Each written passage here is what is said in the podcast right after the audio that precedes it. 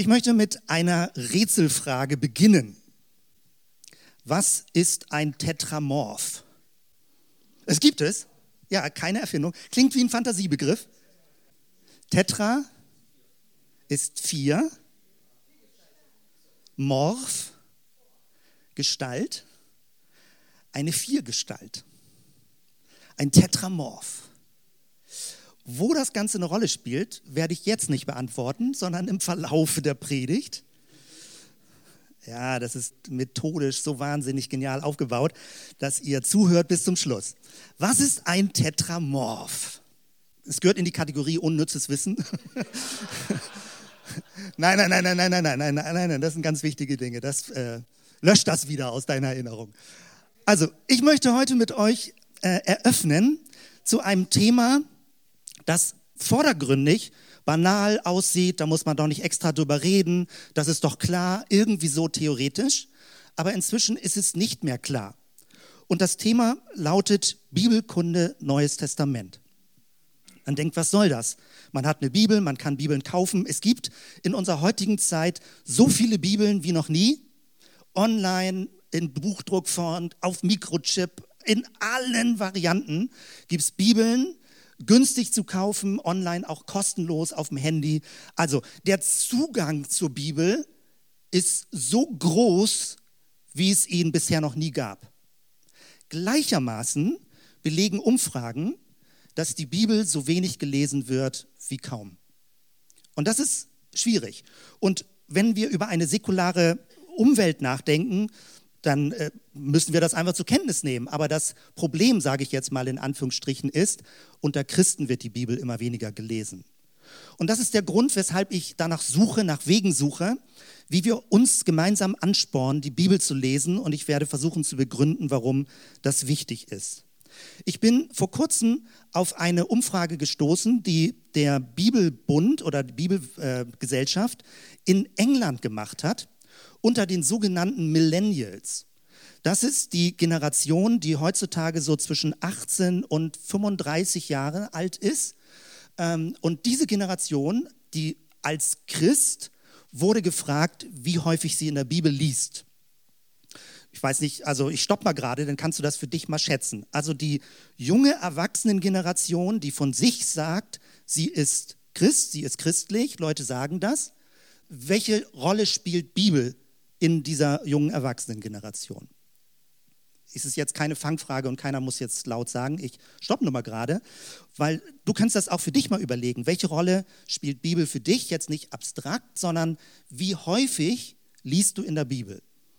Damit beschäftigen wir uns. Und ich möchte, ich habe kein Interesse daran, irgendwie ein schlechtes Gewissen zu machen. Ich selbst muss mich immer anspornen, in der Bibel zu lesen, weil gefühlt wird es irgendwie schwerer als früher als ganz viele Dinge noch neu waren in der Bibel, war das ganz spannend und man strich sich die Sachen an und die Sachen an. Und jetzt kennt man manche Texte schon so gut und man fragt sich, ja, warum soll ich immer wieder neu die Bibel lesen? Und ich glaube, man muss Antworten dafür haben, weil sonst tut man es nicht mehr. Ich zeige euch mal das Ergebnis der Umfrage. Also die Millennials 18 bis 35, eine Umfrage der englischen Bibelgesellschaft ergab, dass sich die knappe Mehrheit der christlichen Millennials in Großbritannien, 51 Prozent, einmal im Jahr oder weniger, also was ist weniger als einmal? Gar nicht.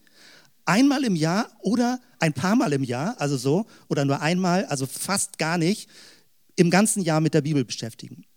Nur 9% lesen jeden Tag, wir reden von Christen, 9% jeden Tag und die Bibel und nur 13% ein paar Mal pro Woche. Also zwei, dreimal pro Woche. Also wenn du das zusammennimmst, weniger als ein Viertel dieser jüngeren christlichen Generation liest mehrfach in der Woche in der Bibel. Vielleicht findest du das schon viel. Also dass alle Achtung, also dass Leute überhaupt in der Bibel lesen. Ähm, es ist eher, wenn ich das dramatisch formuliere, besorgniserregend, weil uns die Grundlagen wegbrechen. Ähm, und das ist ein schleichender Prozess, der jetzt schon seit vielen Jahren geht. Und dieses sind jetzt Untersuchungen, weil Leute suchen händeringend danach, wie kann man äh, das einfach nur das biblische Basiswissen lebendig halten, dass Leute in der Bibel lesen und nicht einfach nur irgendwie vom Hören sagen äh, was mitbekommen habe. Es gibt eine ganz aktuelle Studie und wer auf die Namen guckt, sieht auch den bekannten Namen Tobias Künkler, also Tobias Feix, die beiden Professoren und Tobias Künkler vom CVJM, äh, von der CVJM Hochschule in Kassel haben eine Studie unter Jugendlichen gemacht beim Christival, also sogenannte hochreligiöse Jugendliche. Nicht Leute, die einfach nur sagen, naja, irgendwie ist man so ein bisschen Christ oder nicht Christ, sondern Leute, die mit Überzeugung sagen, sie sind christlich, sie wollen Jesus folgen. Und unter diesen, also in Anführungsstrichen, das ist so ein wissenschaftlicher Fachbegriff, die sogenannten hochreligiösen oder andere sagen intensivreligiösen. Wir würden einfach nur sagen, Leute, die leben wollen, was sie glauben. Also das ist eigentlich was Normales und nicht irgendwie so Namenschristen sind. Also diejenigen ähm, wurden gefragt, was ihnen wichtig ist. Und also man kann diese Studie lesen und die geht gerade ganz deutschlandweit durch die christlichen Milieus.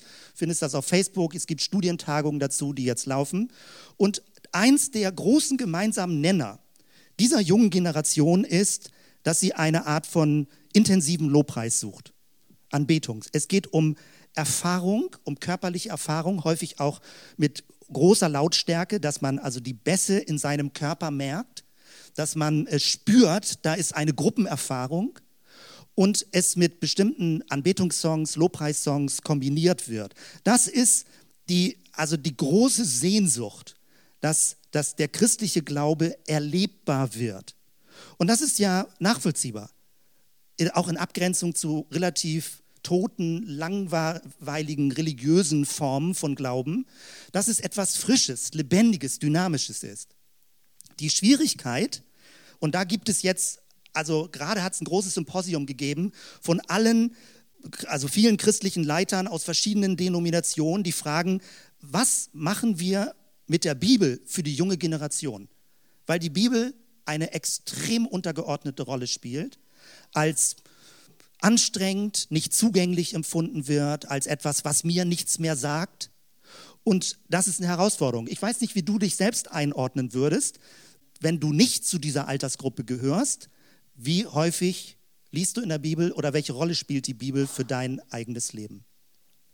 Das mal so als Ausgangslage, was die Problembildung angeht, womit wir es äh, zu tun haben. Und ich von meiner Seite schätze die Bibel und mich beschäftigt das, warum es so schwer möglich ist, das zu vermitteln. Und ich suche nach neuen Wegen, wie das geht und werde heute ja auch einen vorstellen. Ich möchte mit euch jetzt verschiedene Dinge durchgehen und ähm, es gibt, du kannst das im Internet später aus anderer Perspektive ausführlicher nachhören, aber ich möchte das für den Morgengottesdienst praktisch ein bisschen interaktiver aufbereiten, damit du das Ganze dann nachvollziehen kannst. Und behalt immer im Hintergrund die Frage, was ist ein Tetramorph? Also, meine Frage war für mich auch selber, als ich das überlegt habe, wenn man versucht, Leuten Bibelwissen beizubringen, warum überhaupt? Wozu braucht es Bibelwissen? Ich möchte dir verschiedene Punkte nennen hier, die ich bedeutsam finde, warum es wichtig ist, die Bibel zu lesen. Mein erster Punkt hier, notwendiges Basiswissen. Was vielleicht nicht allen auf Anhieb klar ist, der christliche Glaube steht und fällt mit den Texten des Neuen Testaments. Der christliche Glaube ist eine historisch verankerte Religion. Vom Judentum her, im Christentum. Und das ist nicht in allen Religionen so. Beim Buddhismus zum Beispiel geht es wesentlich stärker um innere Erfahrungswerte, um gewisse Bewusstseinstechniken. Da gibt es auch ein paar historische Geschichten, aber sie sind nicht so elementar, nicht so grundlegend bedeutsam wie im christlichen Glauben. Der christliche Glaube, nochmal, steht und fällt mit den Texten des Neuen Testamentes. Wenn wir das Neue Testament nicht hätten, würde es kein Christentum geben. Man kann sagen, naja, Jesus. Ja, aber wir wissen von Jesus nur aus dem Neuen Testament. Es gibt ganz paar minimale Außendokumentationen, dass man sagen kann, ja, das Neue Testament ist nicht einfach erstunken und erlogen, wie manche sehr scharfen Kritiker sagen würden, ist einfach eine Erfindung von Paulus oder irgend sowas, sondern es gibt ein ganz paar Außenstellen, die deutlich machen, ja, Jesus hat wirklich gelebt, aber das, was wir an Details wissen, wissen wir aus den überlieferten Zeugenberichten des Neuen Testamentes. Deswegen, allein deswegen, ist es wichtig, die Texte zu kennen, weil wenn du sie nicht kennst, hängst du mit all deinen Erlebnissen, mit deinen Erfahrungen völlig in der Luft. Du hast die Grundlage nicht. Worauf beziehen wir uns, wenn wir an Jesus glauben? Worauf beziehen wir uns, wenn wir von der Erlösung in Christus sprechen? Worauf beziehen wir uns, wenn es um die Rechtfertigung des Sünders geht? All das nur im Neuen Testament.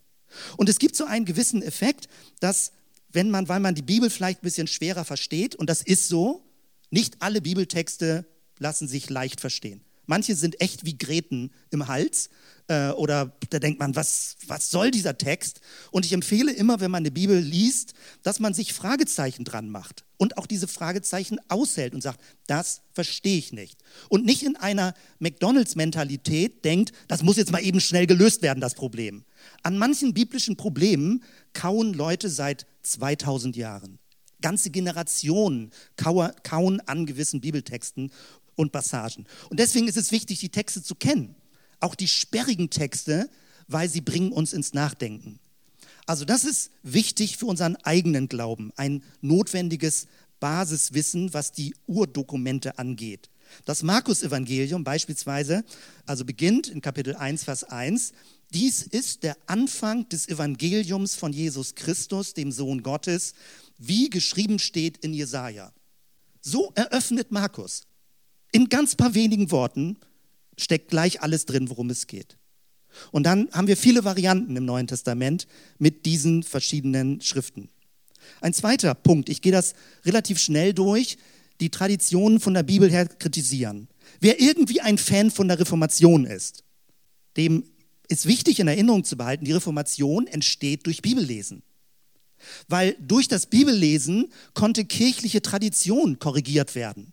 Nicht bestimmte Priester sind besonders nah an Gott dran, sondern alle Christen sind Priester vor Gott, das allgemeine Priestertum. Die Säuglingstaufe ist zur Zeit der Reformation scharf kritisiert worden, weil wir finden es in dieser Form nicht in der Bibel. Man muss es kirchengeschichtlich begründen.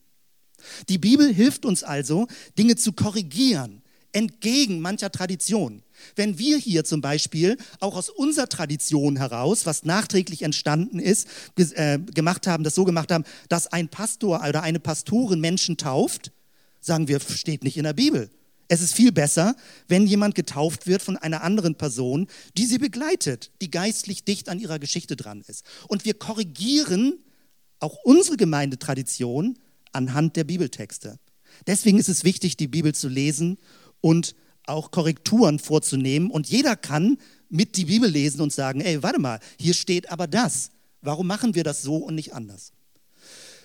ein Überblick schützt vor Irrlehren. Wenn man zu wenig in der Bibel liest, dann hat man nur so ganz paar wenige Stellen, die man vielleicht markiert oder dick gedruckt hat. Und immer wenn man Stellen rausgreift, aus dem Zusammenhang herauszieht und sie überhöht, dann läuft man Gefahr, anhand dieser einen oder dieser drei Stellen eine Sonderlehre zu entwickeln.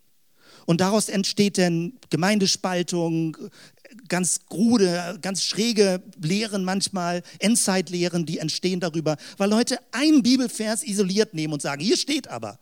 Wenn du aber den Zusammenhang liest, dann ist die Aussage eine ganz andere. Deswegen ist es wichtig, auch die Bibel im Zusammenhang zu lesen und nicht nur einzelne kleine Verse rauszugreifen. Das kann man so als Tagesmeditation machen, die Losung oder ein Andachtsbuch. Aber grundsätzlich, wenn du ein stabiles geistliches Glaubensleben haben willst, auf der Grundlage des Neuen Testamentes, braucht es alle Texte. Und es dauert gar nicht so lange, das Neue Testament durchzulesen, ähm, weil es ist gar nicht so sehr viel Material. Und trotzdem braucht es natürlich eine gewisse Disziplin, durchzuhalten, wenn man das möchte. Etwas Drittes, Viertes, das christliche Profil im Dialog der Religion. Es gibt immer wieder Leute, die Sorge haben, wenn man zu viel Kontakt mit anderen Religionen hat. Ich hatte eben schon genannt, Buddhismus oder Islam oder verschiedene andere Sonderlehren, dass dann das Profil verschwimmt, weil man dann sagt, dann alle meinen doch irgendwie dasselbe und wir wollen doch alle irgendwie an Gott glauben. Nein, das sagen nur Leute, die die Bibel nicht genau lesen. Wenn du die Bibel genauer liest, wirst du merken, wie spezifisch das Profil ist, wie Jesus von seinem Vater im Himmel spricht, wie konkret, welche Eigenschaften dieser Gott hat, wie Jesus als Verkörperung Gottes gelebt hat, das ist nicht wischiwaschi, irgendwie glauben alle an denselben Gott. Es ist ein sehr spezifischer Gott, der im Neuen Testament verkündigt wird und der sich in Christus offenbart. Und wenn man das genauer wissen will, muss man eben das Neue Testament lesen. Etwas Fünftes, Kenntnis der Kulturgeschichte. Wir leben in Europa. Manche finden, es ist ein Vorteil, manche ist ein Nachteil. Aktuell finde ich, es ist ein Vorteil, in Europa zu leben, auch mit der ganzen Geschichte. Und es gibt so eine gewisse Richtung, dass man Geschichte vergisst. Und man muss sie immer auffrischen. Und die ganz, ganz großen Linien der europäischen Geistesgeschichte befassen sich mit dem Christentum, mit dem christlichen Glauben. Entweder indem es positiv dargestellt wird oder indem es kritisiert wird, was der christliche Glaube lehrt. Also, wenn du durchgehst, Kunstgeschichte, Musikgeschichte, ganz viele Themen aus dem Neuen Testament. Und wenn man das verstehen will, die europäische Kulturgeschichte, dann ist es hilfreich, die Bibel zu kennen, einfach als Allgemeinbildung. Bis dahin auch die großen philosophischen Traditionen, gerade die letzten drei, vierhundert Jahre, haben sich abgearbeitet am Christentum, weil sie das Christentum entmachten wollten, die Kirche entmachten wollten. Und ganz viel sind Rückbezüge mit kritischer Perspektive auf den christlichen Glauben. Und man kann diese Rückbezüge gar nicht verstehen, wenn man nicht die ursprünglichen Texte kennt. Das also sind für mich Gründe, die Bibeltexte frisch zu halten, lebendig zu halten, in Erinnerung zu behalten und andere anzuspornen, sie auch zu lesen. Jetzt möchte ich gerne mit euch etwas machen, hier eine Aufstellung machen, die ein bisschen veranschaulicht, mit was für einem enormen biblischen Panorama wir es zu tun haben, wenn wir die Bibeltexte lesen. Du kannst ja heutzutage irgendwo in einen Buchladen gehen, zeitweise konnte man die Bibel auch bei Aldi kaufen und dann hast du irgendwie so eine Bibel und stellst die in den Schrank und sagst, ah, tolles Buch. Die Bibel ist aber kein Buch. Die Bibel ist eine Bibliothek von mehr als tausend Jahren Entwicklung.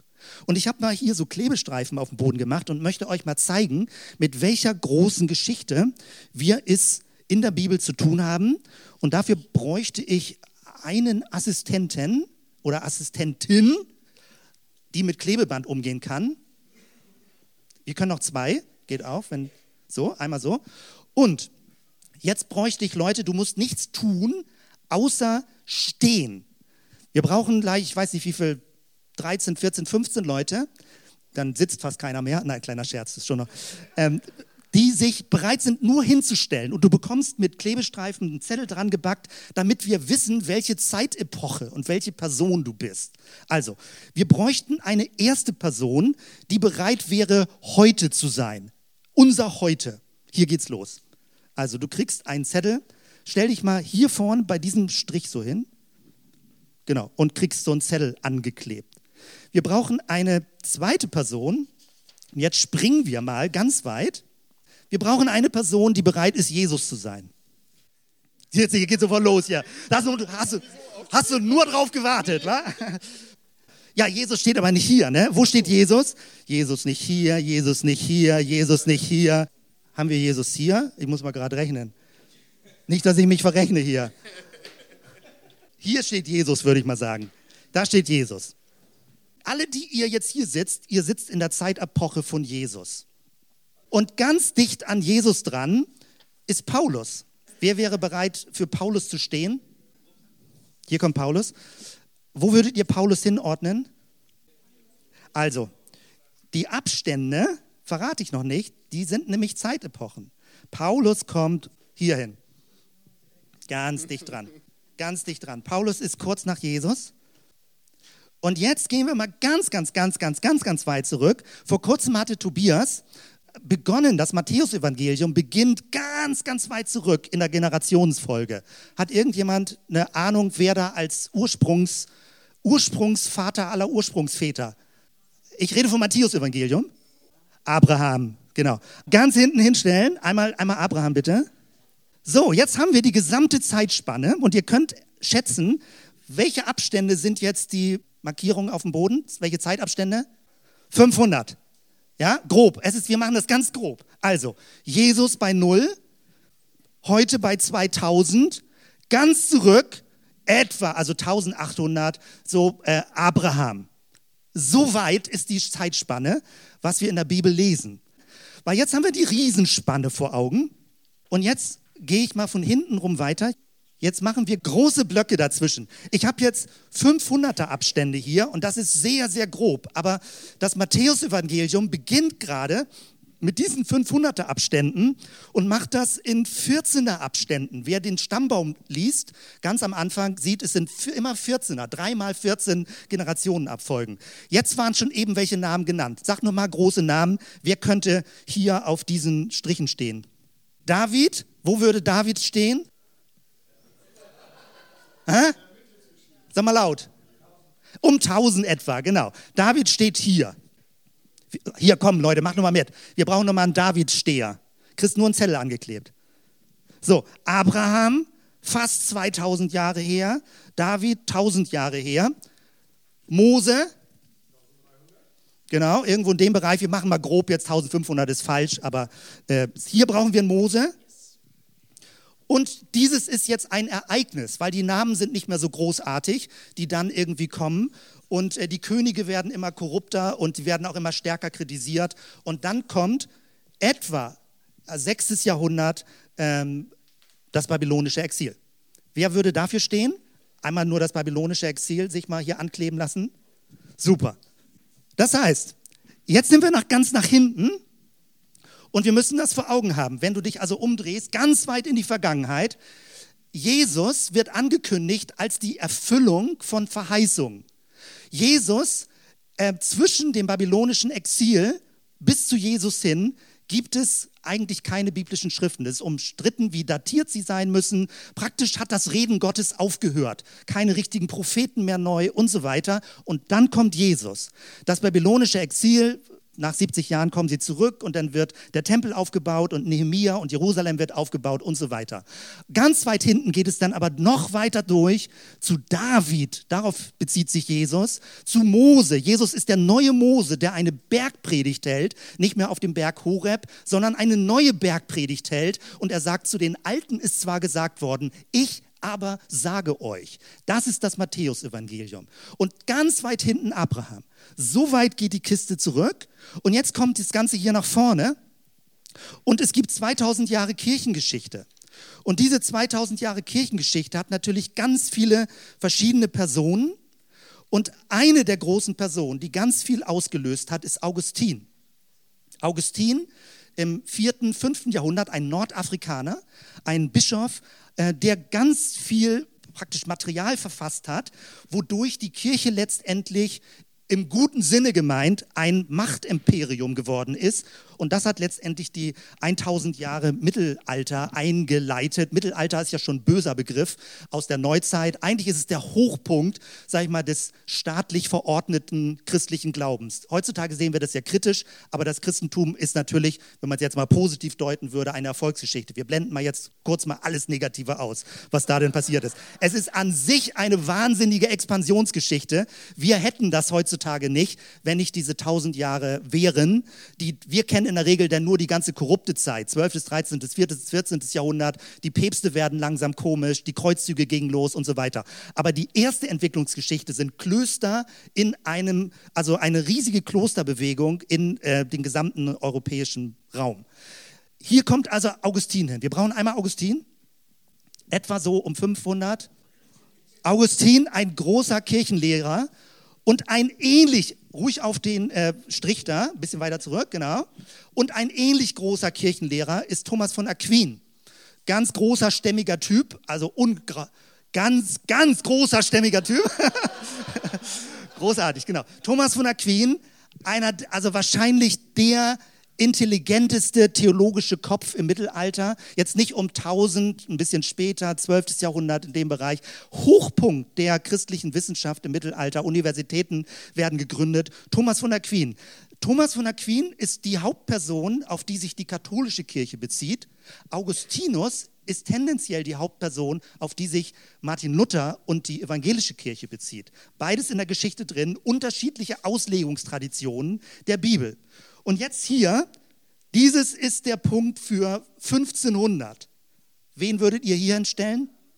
Martin Luther. Ich habe es schon gesagt. Obwohl Martin Luther nun gar nicht der Einzige war, der da mit der Reformation was zu tun hatte. Aber wir brauchen hier vorne einen Martin Luther, ähm, der ähm, sich hier hinstellt. Genau. So etwa sah Martin Luther aus. Super. Martin Luther. Das ist das, wovon wir reden. Wenn wir sagen 500 Jahre Reformation, reden wir über diesen kleinen Abschnitt. Über mehr nicht. Die Kirchengeschichte geht aber zurück. Thomas von Aquin, Augustinus, Paulus, natürlich noch mehr, die ganzen anderen neutestamentlichen Schreiber. Die Kirchengeschichte geht zurück bis in die Geschichte Israels, das Exil, babylonische Exil, bis weiter zu König David, bis weiter zu Mose, bis weiter zu Abraham. Großartig. Wir haben 4000 Jahre Geschichte in den Texten der Bibel drin, was mit Querverweisen ist, mit prophetischen Stellen, Rückbezüge, Erfüllung, ganze Begriffsgeschichte in den ganzen Texten drin. Und ich wollte es doch mal kurz mit unserer freikirchlichen Geschichte noch verbinden, ähm, was jetzt nicht in diese so wahnsinnig große Kirchengeschichte vielleicht reingehört, aber damit ihr es zumindest mal gehört habt, will ich euch mal zeigen, unsere drei Gründer, also das Gründertrio, würde jemand ein, wie heißt es jetzt, was ist denn... Äh, nicht Tetramorph, sondern wie macht man das mit dreien? Trimorph. Würde jemand bereit sein, gerade mal eben ein Trimorph zu sein hier vorne? Du kriegst drei Zettel dran. Und etwa vor 200 Jahren, 1834, wurde die erste Baptistengemeinde in Deutschland gegründet. Und diese drei Personen waren die Gründungspersonen. Und das wollte ich euch kurz mal erläutern, weil es ist großartig, was unsere freikirchliche Geschichte angeht. Diese drei Personen verbinden in sich praktisch sowas wie eine ökumenische Kraft. Also aus verschiedenen Richtungen. Ganz links seht ihr den Gründer, den Hauptgründer, Johann Gerhard Onken, war ein Waisenkind aus Ostfriesland, aus Farel. Und er fing an, weil er Kontakt nach England hatte, wo die Bewegung schon weiter war, die Freikirchenbewegung, fing an, Bibeln zu verbreiten. Erst in Hamburg, dort wurde die erste Baptistengemeinde gegründet. In der Mitte seht ihr Gottfried Wilhelm Lehmann, und Gottfried Wilhelm Lehmann kam aus dem lutherischen Milieu und brachte lutherische Ideen ein. Äh, Johann Gerhard Onken kam aus dem kalvinistischen Milieu, das ist die reformierte Linie. Und ganz, ganz spannend, und da finde ich, können wir großartig stolz drauf sein, auch auf unsere Geschichte, rechts ist Julius Köbner. Und Julius Köbner hat jüdischen Ursprung. Julius Köbner hat eine jüdische Familientradition und mit diesem jüdischen Hintergrund bringt er sein christliches Verständnis ein. Und diese drei zusammen sind das Gründerkleeblatt für die baptistische Bewegung jetzt Kontinentaleuropa. Also äh, das finde ich ist total schön und gut zu wissen, weil in dieser Dreierkonstellation natürlich auch alles diskutiert haben, was man miteinander bedenken muss, wie eine äh, Kirchen, wie ein Kirchenverständnis sich entwickelt. Also das nochmal, bevor ihr euch wieder hinsetzen könnt, dass wir uns das nochmal angucken. Wir sind, hier ist heute, dann haben wir hier unsere ganz junge Freikirchengeschichte, die sich rückbezieht natürlich auf Jesus und auf Paulus. Aber zwischendurch gibt es eine Kirchengeschichte mit den großen Kirchen, reformiert, protestantisch, lutherisch, katholische große Tradition, Augustin, auf die sich auch, auch die orthodoxe Kirche genauso noch mit darauf bezieht. Und dann sind wir im Neuen Testament drin und dann gucken wir noch weiter durch in das Alte Testament bis ganz, ganz weit zurück, natürlich noch Abraham zurück bis äh, in die Schöpfungsgeschichte hinein. Das ist das, womit wir es in den biblischen Texten zu tun haben. Und das Neue Testament macht sowohl einen Ausblick nach vorne als auch einen Rückblick ins Alte Testament, sozusagen wie so eine Schlüsselfunktion in der Mitte nach christlichem Verständnis. Vielen Dank, dass ihr dazu bereit wart. Ihr dürft die Zettel mit nach Hause nehmen und an eure Spiegel kleben. Das ist das praktisch, womit wir es zu tun haben, wenn wir die Bibel lesen. Und heute eröffne ich gewissermaßen damit, dass wir uns rantasten, das Neue Testament am Stück durchzulesen, alles häppchenweise, ein Jahr lang. Wir beginnen jetzt mit dem Matthäusevangelium und ich will euch noch ein paar kurze Gedanken dazu weiter sagen. Für mich ist die Bibel so etwas wie ein Klangraum des Heiligen Geistes. Das heißt, über die Texte redet der Heilige Geist zu uns. Ein Klavier hat 88 Tasten, die Bibel hat 66 Bücher. Und je nachdem, wie der Heilige Geist dich anspricht, leuchten mal prophetische Texte auf, mal Psalm 23, der Hirtentext, mal gibt es andere Lehrpassagen, die wichtig werden. Und je nach Biografie, die du lebst, je nach Lebenssituation, in der du dich befindest, kommen andere biblische Texte zum Leuchten. Und je mehr Texte du kennst, desto mehr kann dich der Heilige Geist an verschiedene Texte erinnern. Deswegen ist es gut, praktisch dieses Klavier gestimmt zu halten. Die Bibel ist auch so etwas wie ein atemberaubendes Landschaftspanorama. Ich habe schon gesagt, manches ist wie Gräten im Hals, manches ist so wie, wie eine Geröllwüste, wo man denkt, ah, was ist das für ein komischer Text. Manches ist wie eine grüne Wiese, wie ein Frühlingsregen, manches ganz zerklüftet, manches wie eine ganz sanfte Melodie. Wir finden alle Stimmungslagen der Menschheit in den biblischen Texten. Von Zorn, von Gewalt, von Friedensstiften, von Erneuerung, von Gericht und das macht die Bibel so spannend, weil sie ist das riesige Panorama, was in der menschlichen Psyche und in der Menschheit insgesamt vorgeht. Die Bibel ist ein geheimnisvoller Sprachkosmos. Du findest praktisch Rückverweise, wie ich schon sagte. Und wir haben diese 4000-jährige Geschichte als Sprachkosmos, als Literaturdenkmal, kann man sagen, wenn man nicht daran glaubt. Aber es ist ein unglaublich literarisches Denkmal, was sich dort ähm, sag ich mal, schriftlich manifestiert hat. Und wenn du daran glaubst, wird es umso schöner und umso spannender. Damit sind wir wieder beim Stichwort Tetramorph. Eine Viergestalt. Die moderne kritische Bibelwissenschaft spielt die vier Evangelien gegeneinander aus. Die sagen, Matthäus hat wahrscheinlich von Markus abgeschrieben und dann hat Lukas noch und dann gibt es eine Logienquelle Q. Kann auch alles sein, man muss nur immer klar sein, es ist Theoriebildung. Weil man versucht herauszufinden, woran liegt es, dass manche Passagen in den vier Evangelien fast wörtlich identisch sind und manche so total sich unterscheiden. Man versucht Theorien daraus zu entwickeln. Für viele hunderte Jahre war das aber kein Problem. Und man hat versucht, die, die vier Evangelien, Matthäus, Markus, Lukas, Johannes, zusammenzuschauen, weil es ein größeres Bild ergibt, vier Perspektiven auf das Jesus-Ereignis. Damit sind wir beim Stichwort Tetramorph. Vier Evangelien. Und die haben vier Figuren wurden gezeichnet dafür. In der Mitte Jesus, das ist jetzt aus einem Kloster, ich meine Cluny ist das, bisschen ernst, das ist Mittelalter. Und dann siehst du Figuren. Links oben ein Mensch, hier ein Löwe, links unten, rechts unten ein Stier und rechts oben ein Adler. Und es gibt unterschiedliche Traditionen. Die Haupttradition ordnet das folgendermaßen zu. Der Mensch ist Matthäus. Matthäus beschreibt Jesus als den Davidssohn, der in einer Geschlechtergeneration das Königreich, also die Verheißung erfüllt, als Mensch, als Mensch gewordener Gott. Links unten der Löwe, das wird auf Markus bezogen. Ein, eine brüllende Stimme in der Wüste kündigt den Messias an. Und Markus hat was sehr kämpferisch, vermutlich an die Römer geschrieben, das Matthäus-Evangelium tendenziell an Judenchristen geschrieben, Markus an die Römer, kurz, kompakt, direkt. Und es wird mit einem Löwen verglichen. Rechts unten der Stier wird mit dem Lukas-Evangelium verglichen. Es beginnt sehr priesterlich, Zacharias der Priester, Simeon und Hannah im Tempel. Und dann kommt das Jesuskind, was geboren wird. Und man hat wieder eine andere Perspektive auf das Jesus-Ereignis. Und rechts oben der Adler steht für Johannes. Das Johannesevangelium, was anders ist als die ersten drei Evangelien und wo Johannes sich förmlich aufschwingt zu einer riesengroßen Perspektive. Am Anfang war das Wort und das Wort war bei Gott und das Wort wurde Fleisch, Mensch, Christus. Also das wurde zusammengesehen und diese Vierer-Zusammenschau nennt man Tetramorph. Äh, das ist die Kombination. Und es gibt da wahnsinnig hübsche, also gemalte Bibeln aus dem Mittelalter. Diese hier ist ähm, also UNESCO-Weltdokumentenerbe, etwa um 1000, 1020, die Bamberger Apokalypse vom Kloster Reichenau. Und du siehst hier wieder genau dasselbe. Christus in der Mitte und die vier Figuren. Mensch, Löwe, Stier und Adler. Und dann, das ist aus der Offenbarung hier 4, 7 und 8, wo es darum geht, dass diese vier, vier Wesen um den Thron Christi herum sind. Und dieses Bild, wenn man das hat mit den vier Evangelien, lesen sich die Evangelien ganz anders. Denn prügelt man nicht so kritisch in den einzelnen Texten rum, sondern man nimmt das als vier Perspektiven auf das Christusereignis und sieht das als einen Diamanten, der aus vier Seiten praktisch beleuchtet wird, wie Christus offenbart ist und wir das mit diesen Berichten lesen. Kurz nochmal, was ist das Besondere, wenn wir jetzt die nächsten fünf Wochen das Matthäusevangelium durchlesen? Fünf Tage die Woche, jeweils ein Kapitel, zwei zum Luftholen oder zum Wiederholen oder zum Aufholen und dann sind das etwa fünf Wochen, 28 Kapitel. Das Matthäus-Evangelium hat eine besondere Perspektive auf das Christusereignis.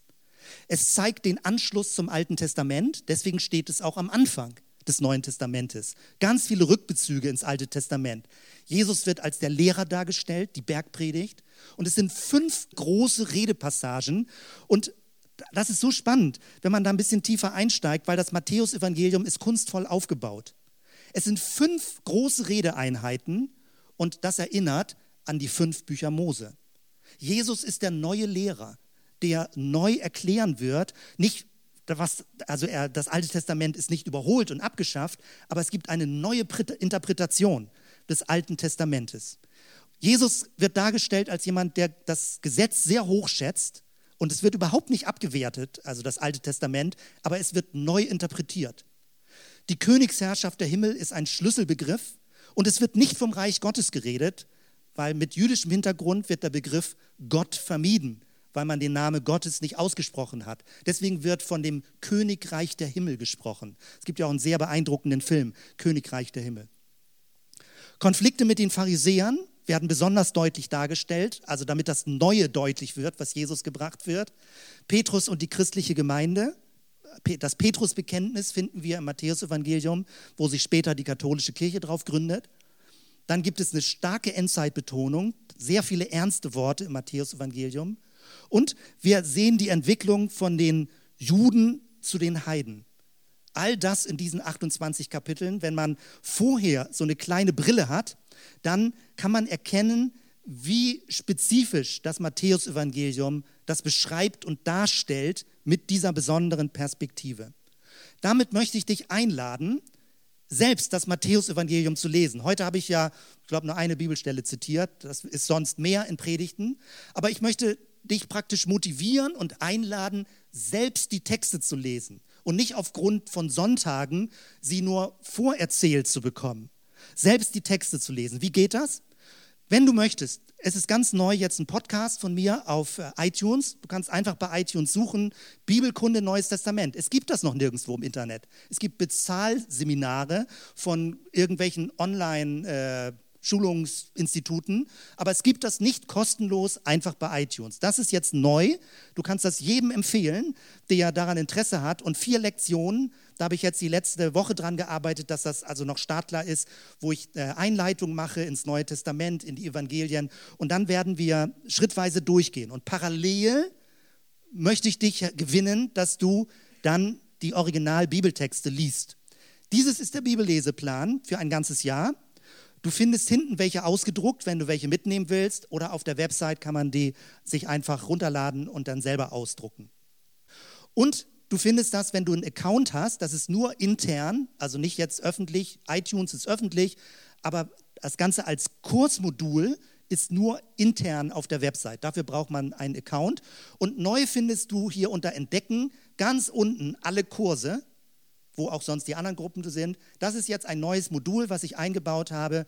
Und dann kommst du auf diese Seite, Bibelkunde Neues Testament. Und das sieht dann so aus, wo du hier einen Kurs hast, wo du raufklicken kannst und entsprechend wird dann angezeigt für dich selber, jeder unterschiedlich, äh, was die Lerngeschwindigkeit ist, ob du noch dran arbeitest an der Lektion oder ob du sagst, diese Lektion habe ich schon gemacht oder diesen Text habe ich gelesen.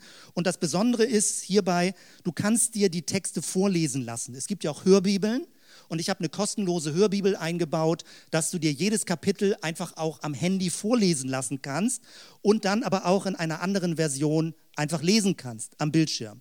Jetzt vorgestern waren elf Leute angemeldet, inzwischen sind es mehr. Du kannst hier einfach zuklicken und dann hast du dein eigenes Kursmodul aktiviert und kannst ähm, damit arbeiten und Je nachdem werde ich dann neue Lektionen hochladen und dann sieht man das und kann das machen. Man muss das nicht machen über die Website, man kann es einfach mit so einem Leseplan machen oder über iTunes sich die ergänzenden äh, Podcast-Folgen anhören.